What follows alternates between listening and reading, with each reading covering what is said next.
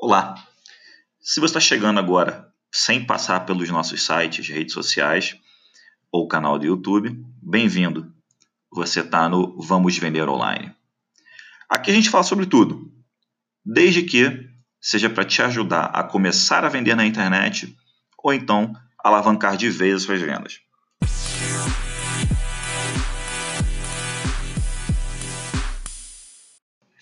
Meu nome é Luiz Henrique Coelho eu sou especialista em vendas na internet, geração de tráfego e dropshipping.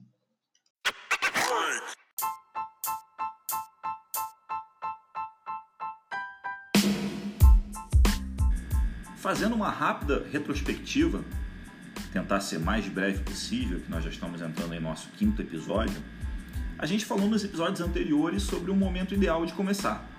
A gente falou que esse momento perfeito nunca chega, então o importante é você botar o projeto em prática e de fato fazer esse projeto, executar de fato ele. A gente também falou nos episódios seguintes, a gente falou sobre os principais passos para você começar a vender na internet. E quando a gente fala vender na internet aqui no Vamos Vender Online, a gente também engloba se vender na internet porque você pode ter um estabelecimento comercial no mundo offline, no mundo tradicional, mas você hoje em dia já está é, percebendo que você precisa se vender na internet para conseguir encher cada vez mais ou deixar menos vazio o seu estabelecimento comercial no mundo presencial. A gente também fez um exercício para ajudar a montar pitch de vendas, relembrando aí pitch de vendas na verdade é o seu discurso de vendas, né? E a gente fez um exercício para tentar transformar o seu discurso atual de vendas focado nas especificações do seu produto, né? Transformar este discurso num discurso muito mais voltado para a transformação que o seu produto ele vai causar no cliente, né? o, o, o discurso mais voltado na transformação que você promete causar no seu cliente com o seu produto.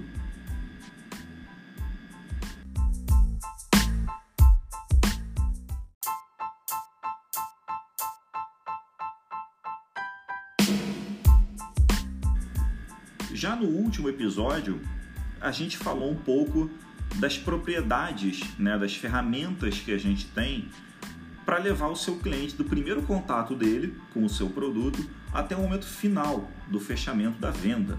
Tá? E dependendo do seu negócio, você vai ter que adaptar essas propriedades, essas ferramentas para a jornada de compra do seu consumidor.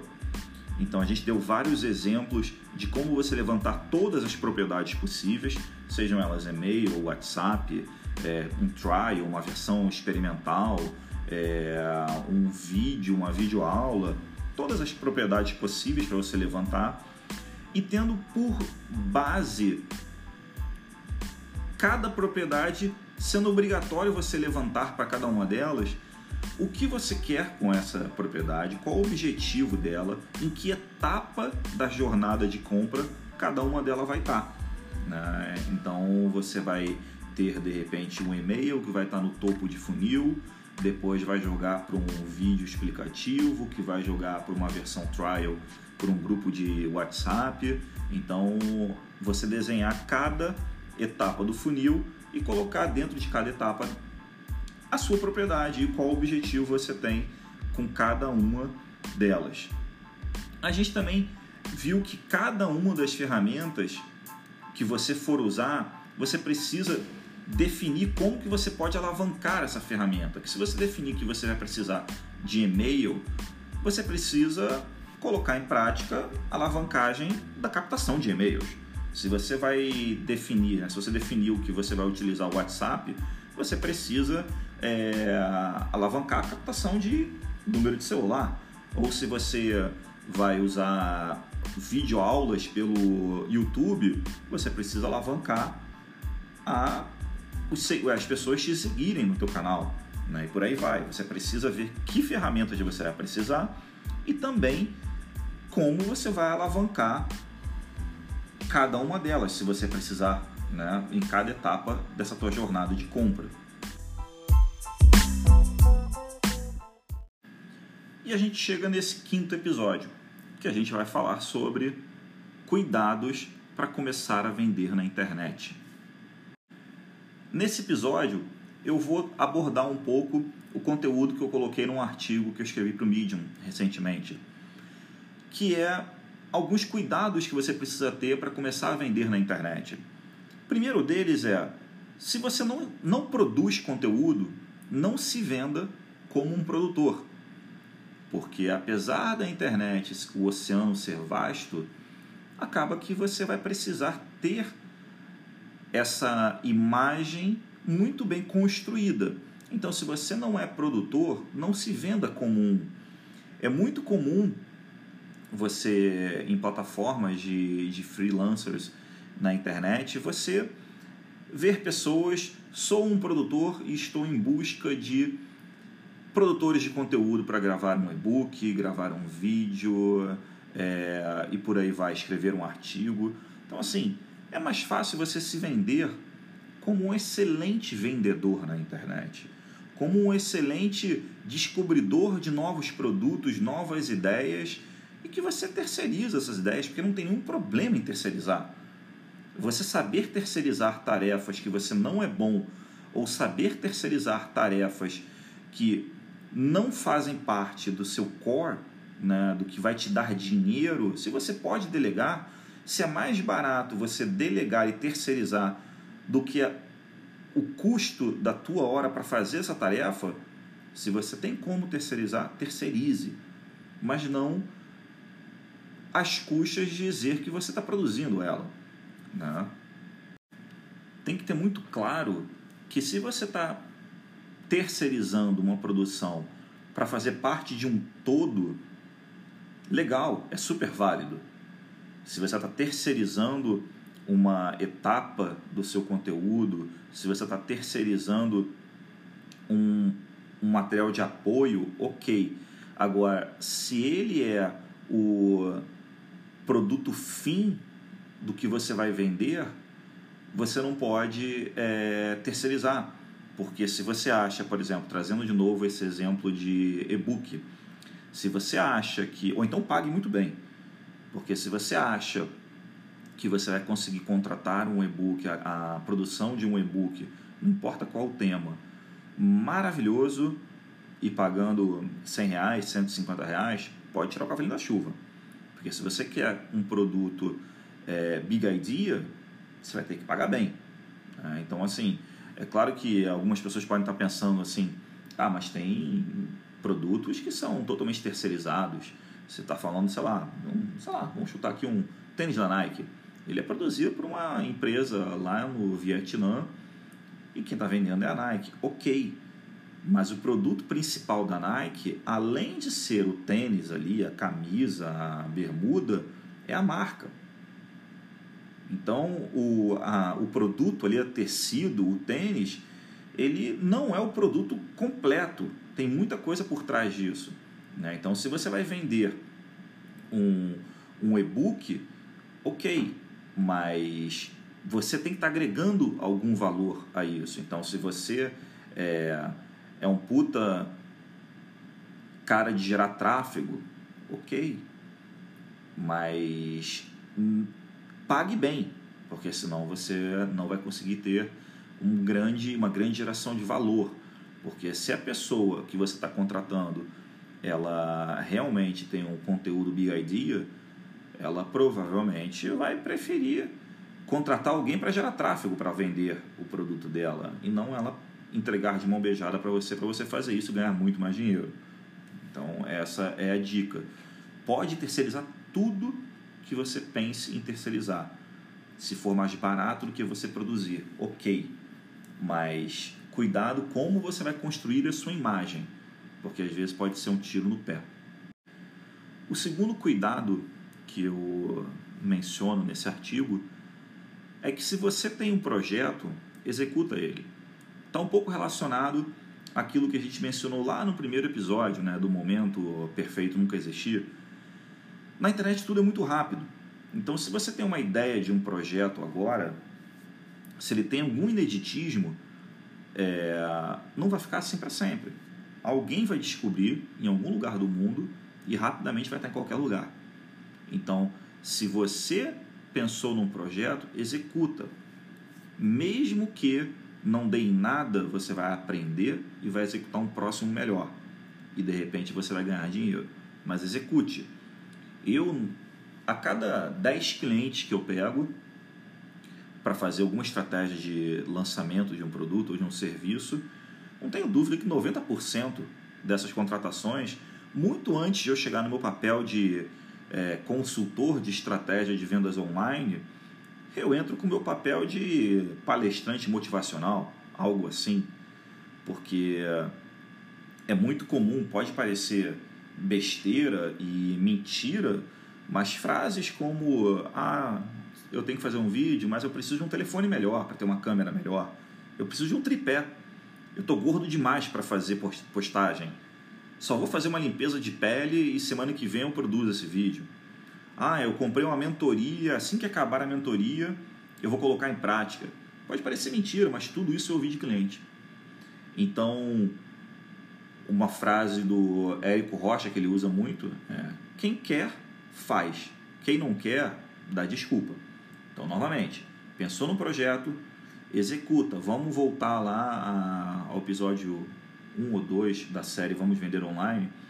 É que fala um pouco do MVP, né? Do tipo, pensa no projeto, pensa o mínimo que você pode fazer para conseguir entregar com uma qualidade suficiente, razoável para você poder vender esse produto. Coloca em prática. Vende, não vendeu, aprende. Vendeu um, aprende. Vendeu um milhão, aprende também. Porque, por exemplo, pegando novamente o, o Érico como um, um caso no último lançamento dele, ele abriu os números, né? ele vendeu 12 milhões e, e uns quebrados da fórmula de lançamento. Você acha que foi assim desde o início? Essa deve ter sido a, acho que a 18ª, 19 vez que ele lançou o produto. Então, requer muito investimento, muito aprendizado. Então, se você quer vender muito um dia, você vai ter que começar vendendo pouco de repente. Você pode começar vendendo muito, mas mesmo esse teu muito vai gerar muito aprendizado para o teu próximo lançamento. Então pensou num projeto, não dá desculpa. Executa esse projeto. Levando em consideração que você já entendeu que uma vez que você pensou num projeto e decidiu colocá-lo em prática, você vai realmente colocar em prática, um outro cuidado que você tem que ter é estude antes de você falar qualquer asneira. Porque é claro que tem muito produto inédito, muito serviço que nunca viram, mas e a gente toda hora é impactado por produtos inusitados. Pode parecer que vender na internet é fácil, porque ah, como eu posso vender em qualquer lugar do mundo, é, a abrangência é muito grande, então eu vou vender muito, vou ficar é, de férias, enquanto meu site está sempre ganhando. Mas existe, é claro, muitas pessoas que estão ganhando muito dinheiro. Mas não se engana, tá? Não se engane. Para vender online, muito estudo, muito suor e principalmente muito dinheiro foi alocado. Quando a gente fala em dinheiro, você pode falar, putz, mas eu vou ter que investir para vender na internet. Poxa, quando a gente fala em, em estudo, muito diretamente vem, sei lá, uma faculdade, uma universidade na nossa cabeça. Então, se você acredita que investir em estudo te faz ter mais chances de ter um retorno financeiro na frente. Então, você investe numa boa faculdade, numa boa especialização, num bom curso, para poder vender a sua hora mais cara ou vender seu produto melhor, ou se vender melhor. Se você acredita que estudo aumenta a sua chance de ganhar mais dinheiro, encara o, a venda na internet, esse gasto que você vai ter para tentar vender, encara como um estudo.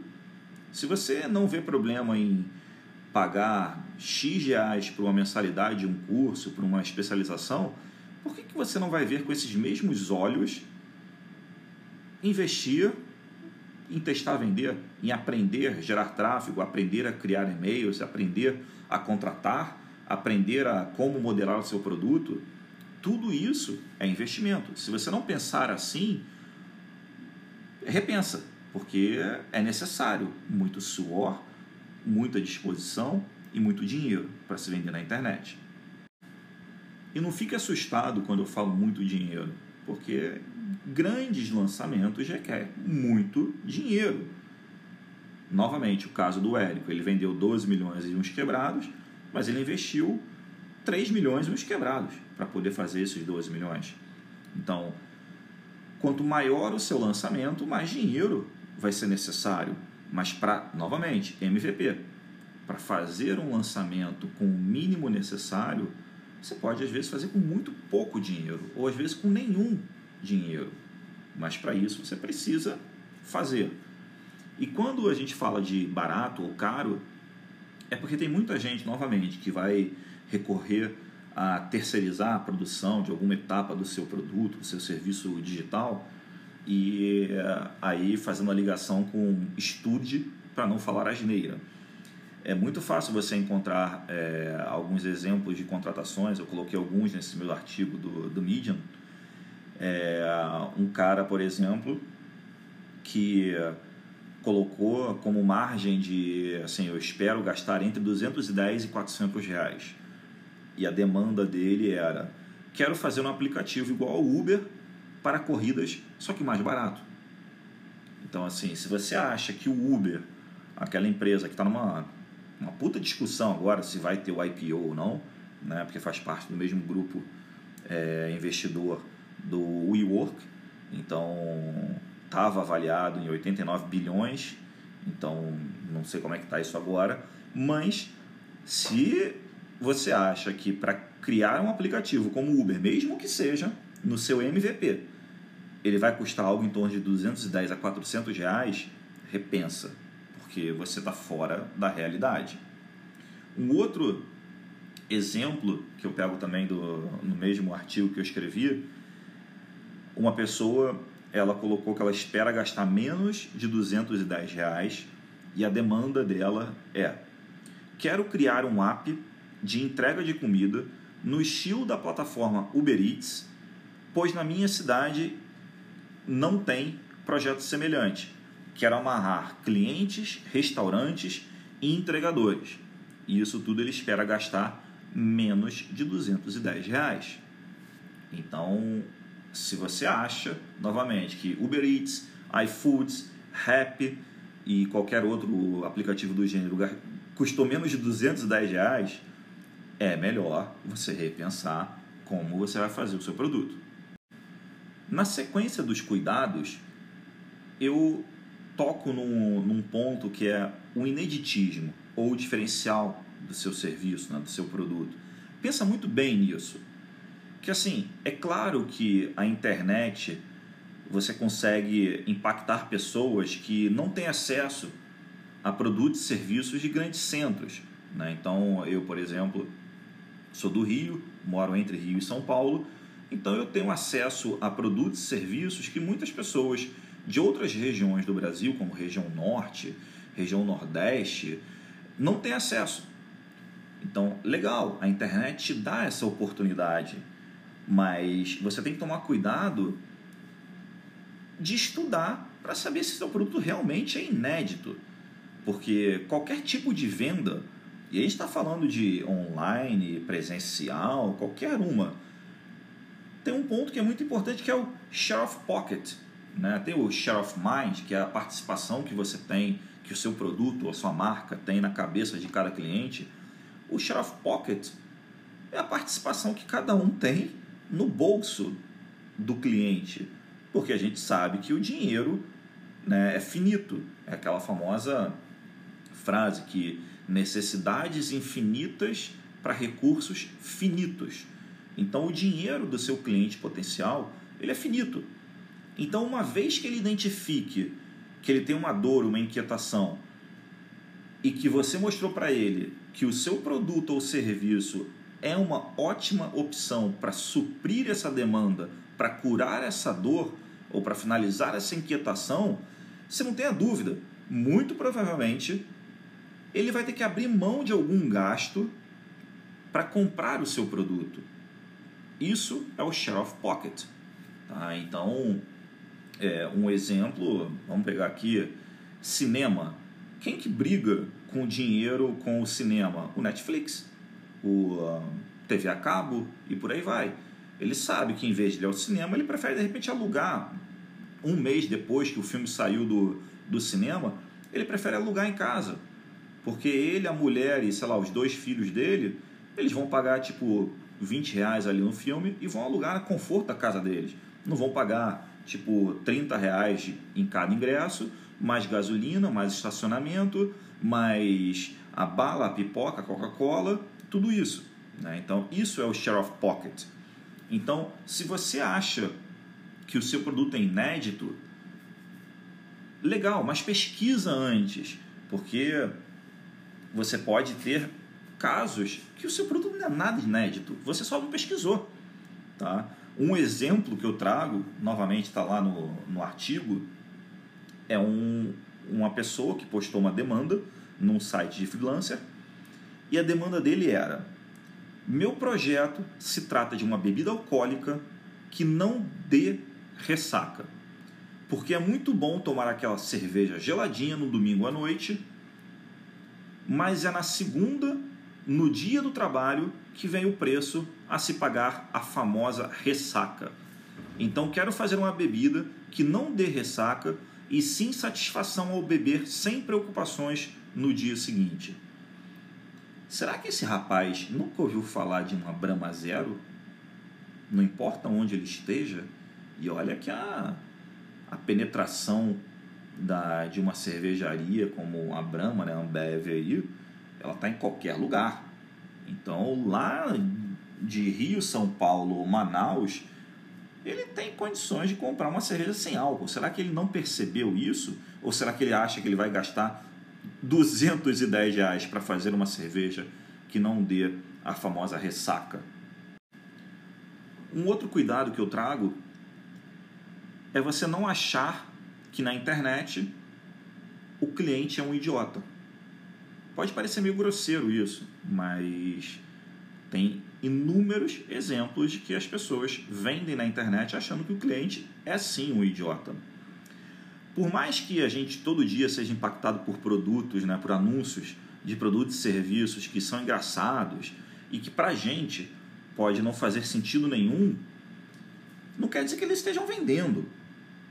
Porque às vezes pode ser que a ideia é ridícula e não é porque está anunciando pra caramba que esse cara está vendendo muito. Ele pode estar tá torrando dinheiro tentando achar esse cliente idiota, ou ele pode estar tá simplesmente sendo ele um idiota e não sabendo o que está fazendo. Né? Então, às vezes tem alguns é, produtos que a gente é impactado e são parecem é, meio que assim sem sentido, mas são geniais. Um exemplo que eu trago no artigo é o caso da Bosta em Lata. Quem não conhece, é uma empresa que vende adubo em lata. E o nome é Bosta em Lata.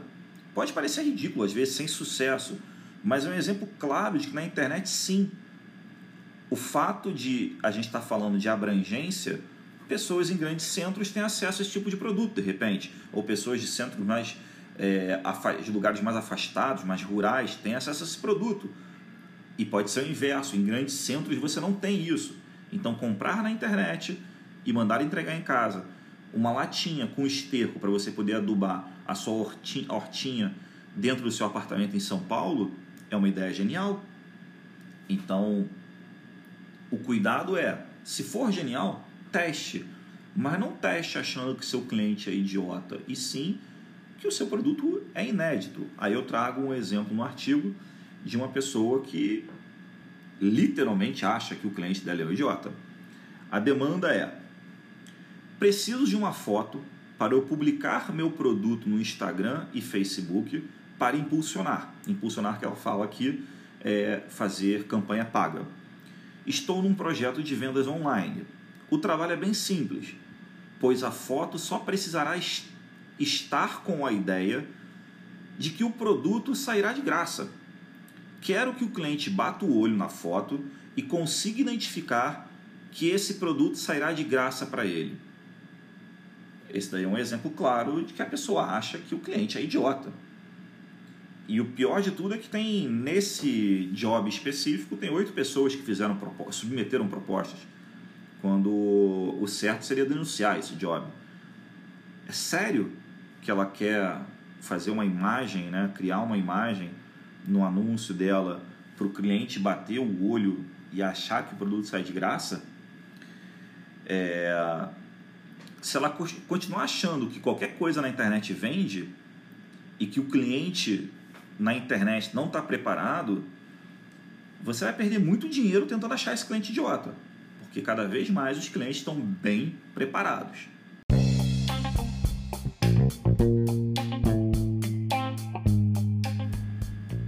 Fim, o último cuidado que eu trago não é nem tanto um cuidado, mas uma e sim uma reflexão é tente, tente entender os motivos que você tem para vender na internet, os motivos que te levaram a empreender esse projeto.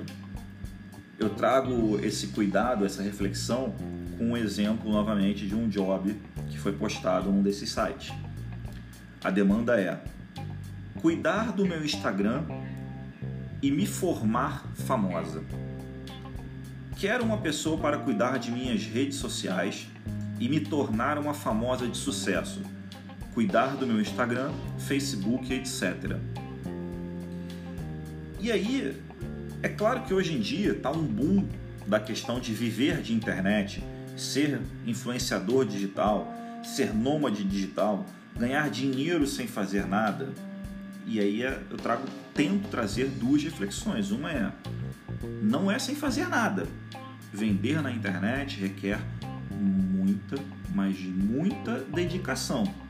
E por fim, se você pensa que viver da internet, ser nômade digital, ganhar dinheiro sem fazer nada, se você pensa assim, a internet não é uma solução.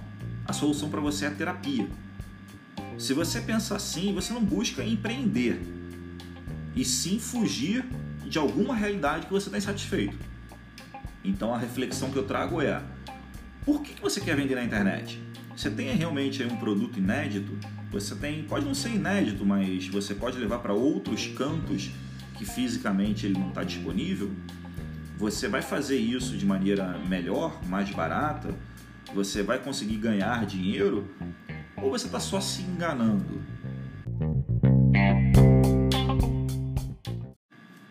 Com isso a gente vai caminhando para o final desse episódio, que a ideia era mais trazer alguns cuidados que você precisa ter para começar a empreender na internet e para você refletir se o que você quer realmente é vender na internet ou fugir de alguma coisa que você não está conseguindo ter sucesso no mundo presencial.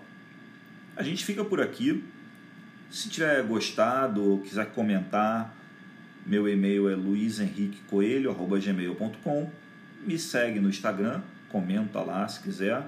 É Luiz H. Coelho, Luiz é com Z. E a gente se vê na próxima. Abraço!